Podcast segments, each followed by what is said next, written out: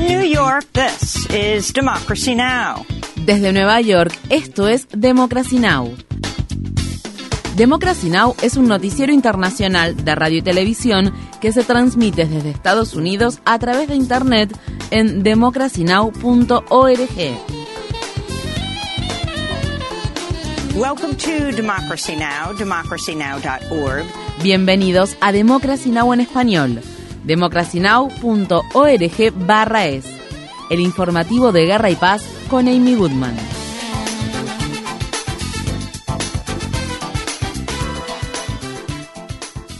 Las Fuerzas Armadas de Israel han bombardeado partes de la franja de Gaza luego de que militantes palestinos dispararan misiles contra el sur de Israel durante la noche del miércoles. Los ataques aéreos israelíes tuvieron como objetivo el campamento de refugiados de Al-Shati, al noroeste de la ciudad de Gaza, que es una de las áreas con mayor densidad poblacional del territorio palestino sitiado. Israel señala que uno de los misiles disparados desde Gaza aterrizó en un campo abierto, mientras que el sistema de defensa antimisiles de Israel, conocido como Cúpula de Hierro, derribó otros cinco. La más reciente escalada de violencia ocurre después de una incursión israelí en la ciudad cisjordana de Naplusa el miércoles, la cual acabó con la vida de 11 palestinos. Las autoridades sanitarias informan que cientos de personas se vieron afectadas por la inhalación de gases lacrimógenos y 82 personas fueron tratadas por heridas de bala ocurridas en el ataque. Entre los heridos se encuentra el periodista de la televisión palestina Mohamed Al-Khatib, quien recibió un disparo en la mano. El miércoles, el coordinador especial de las Naciones Unidas para el proceso de paz de Oriente Medio, Thor Wennesland, dijo que estaba profundamente perturbado por el continuo ciclo de violencia y consternado por la pérdida de vidas civiles. Sus comentarios ocurren después de que la directora de Amnistía Internacional, Agnès Calamard, pidiera al Consejo de Derechos Humanos de la ONU que dirigiera su atención a los territorios palestinos ocupados. En un momento en el que le pedimos a toda la comunidad internacional que apoye a Ucrania contra las agresiones de los rusos, esto es totalmente lo correcto. Estas agresiones rusas son impensables. No podemos permitirlo, pero tampoco podemos permitir lo que está sucediendo en los territorios palestinos ocupados. El Consejo de Derechos Humanos debe plantear estas dos realidades e insistir al respecto.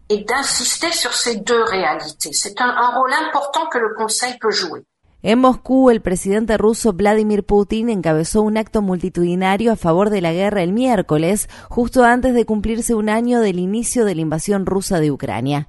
Unas 200.000 personas participaron de la concentración en el estadio principal de Moscú. Este número equivale aproximadamente a la cantidad de soldados rusos que se calcula que fallecieron o resultaron heridos en Ucrania.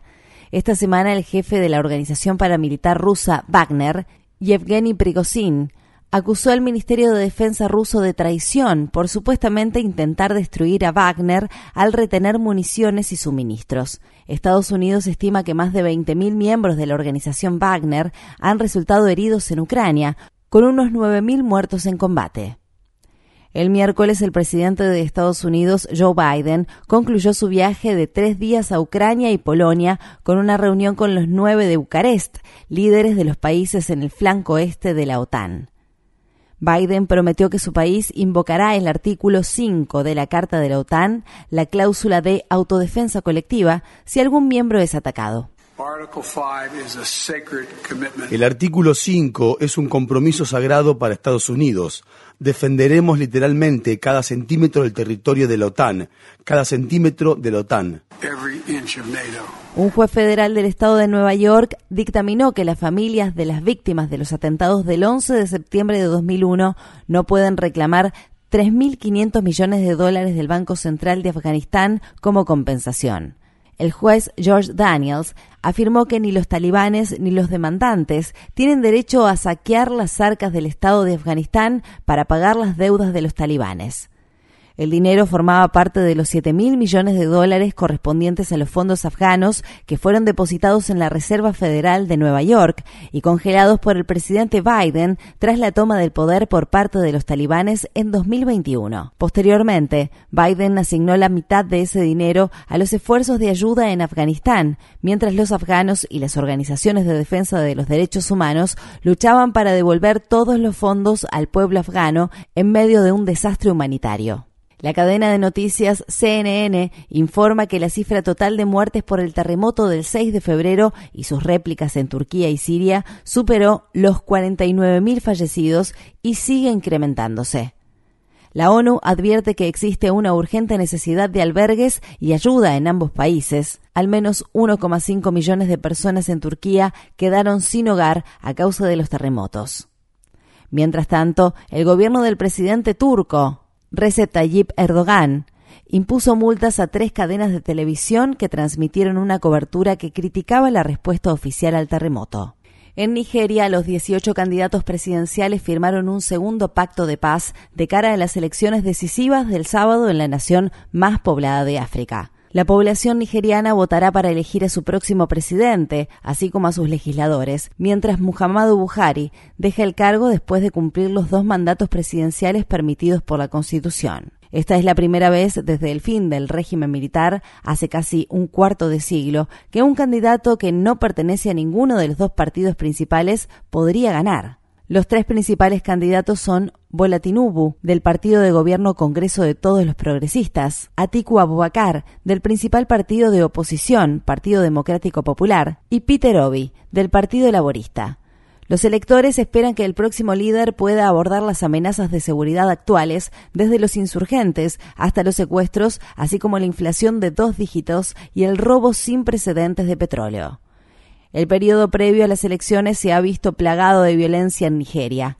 El miércoles, varios hombres armados acabaron con la vida de un candidato a senador del Partido Laborista en el sureste del estado de Enugu, pocos días después de que presuntos rebeldes mataran a ocho policías. Algunas personas dicen que no votarán por temor a represalias, mientras la Comisión Electoral de Nigeria anunció el lunes que 240 puestos de votación permanecerán cerrados por motivos de seguridad. Estas fueron las palabras expresadas por un agricultor en el estado de Zamfara, quien se vio obligado a huir de su hogar en 2022 después de que su comunidad fuera atacada. Mi vida está siendo amenazada por bandidos. Mi vida es un blanco para ellos. Apenas logré escapar del este y todavía me están buscando. Entonces, ¿cómo podría salir y emitir mi voto? En Estados Unidos, el fiscal especial que dirige las investigaciones penales del Departamento de Justicia sobre el expresidente Donald Trump ha citado a la hija de este, Ivanka Trump, y a su esposo, Jared Kushner. Ellos deberán testificar ante un gran jurado federal sobre los intentos por revocar los resultados de las elecciones de 2020. El periódico The New York Times divulgó la noticia e informó que las citaciones del fiscal especial Jack Smith Siguen esfuerzos similares para obtener el testimonio del ex vicepresidente Mike Pence, quien según reportes se resiste a acatar su citación. Smith también citó recientemente al ex asesor de seguridad nacional de Trump, Robert O'Brien, y al ex jefe de gabinete, Mark Meadows. Los legisladores del estado de Minnesota aprobaron un proyecto de ley que pone fin al requisito que exige que los solicitantes de licencias de conducir muestren una prueba de residencia legal en Estados Unidos. El gobernador demócrata Tim Walz prometió firmar el proyecto de ley Licencias de conducir para todos, que beneficiará a más de 80.000 inmigrantes indocumentados, gran parte de los cuales son mayores de 16 años, la edad legal para conducir.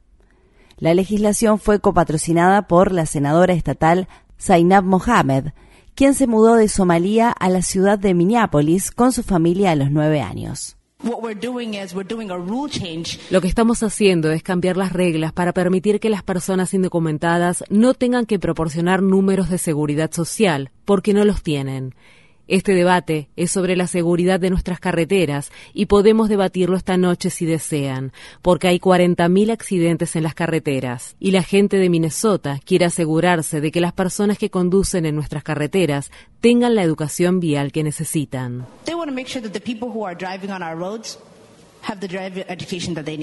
La aprobación del proyecto de ley Licencias de Conducir para Todos pone fin a dos décadas de lucha de los grupos en defensa de los derechos de los inmigrantes. El miércoles, además, los senadores del estado de Minnesota aprobaron un proyecto de ley para restaurar el derecho al voto de las personas condenadas por delitos graves tan pronto como sean liberadas de prisión, en lugar de una vez que hayan completado su libertad condicional.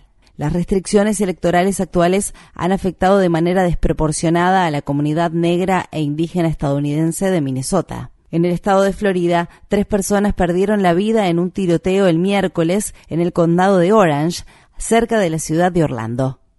Entre los fallecidos se encuentra una niña de nueve años y un periodista. Los hechos comenzaron cuando un hombre armado abrió fuego contra una mujer de 20 años y la mató. Horas más tarde, el sospechoso regresó a la escena y disparó contra los periodistas que cubrían el tiroteo inicial. El reportero de Spectrum News Dylan Lyons, de 24 años, falleció mientras que el reportero gráfico Jesse Walden quedó gravemente herido. La niña de nueve años fue asesinada a tiros dentro de una casa donde también se encontró a su madre en condición crítica. La policía arrestó a un sospechoso con un largo historial criminal que incluye cargos relacionados con el porte y uso ilegal de armas de fuego. La presentadora de noticias de fin de semana, Luana Muñoz, de la estación televisiva de Orlando, WSH, afiliada de la cadena NBC News, cubrió la escena.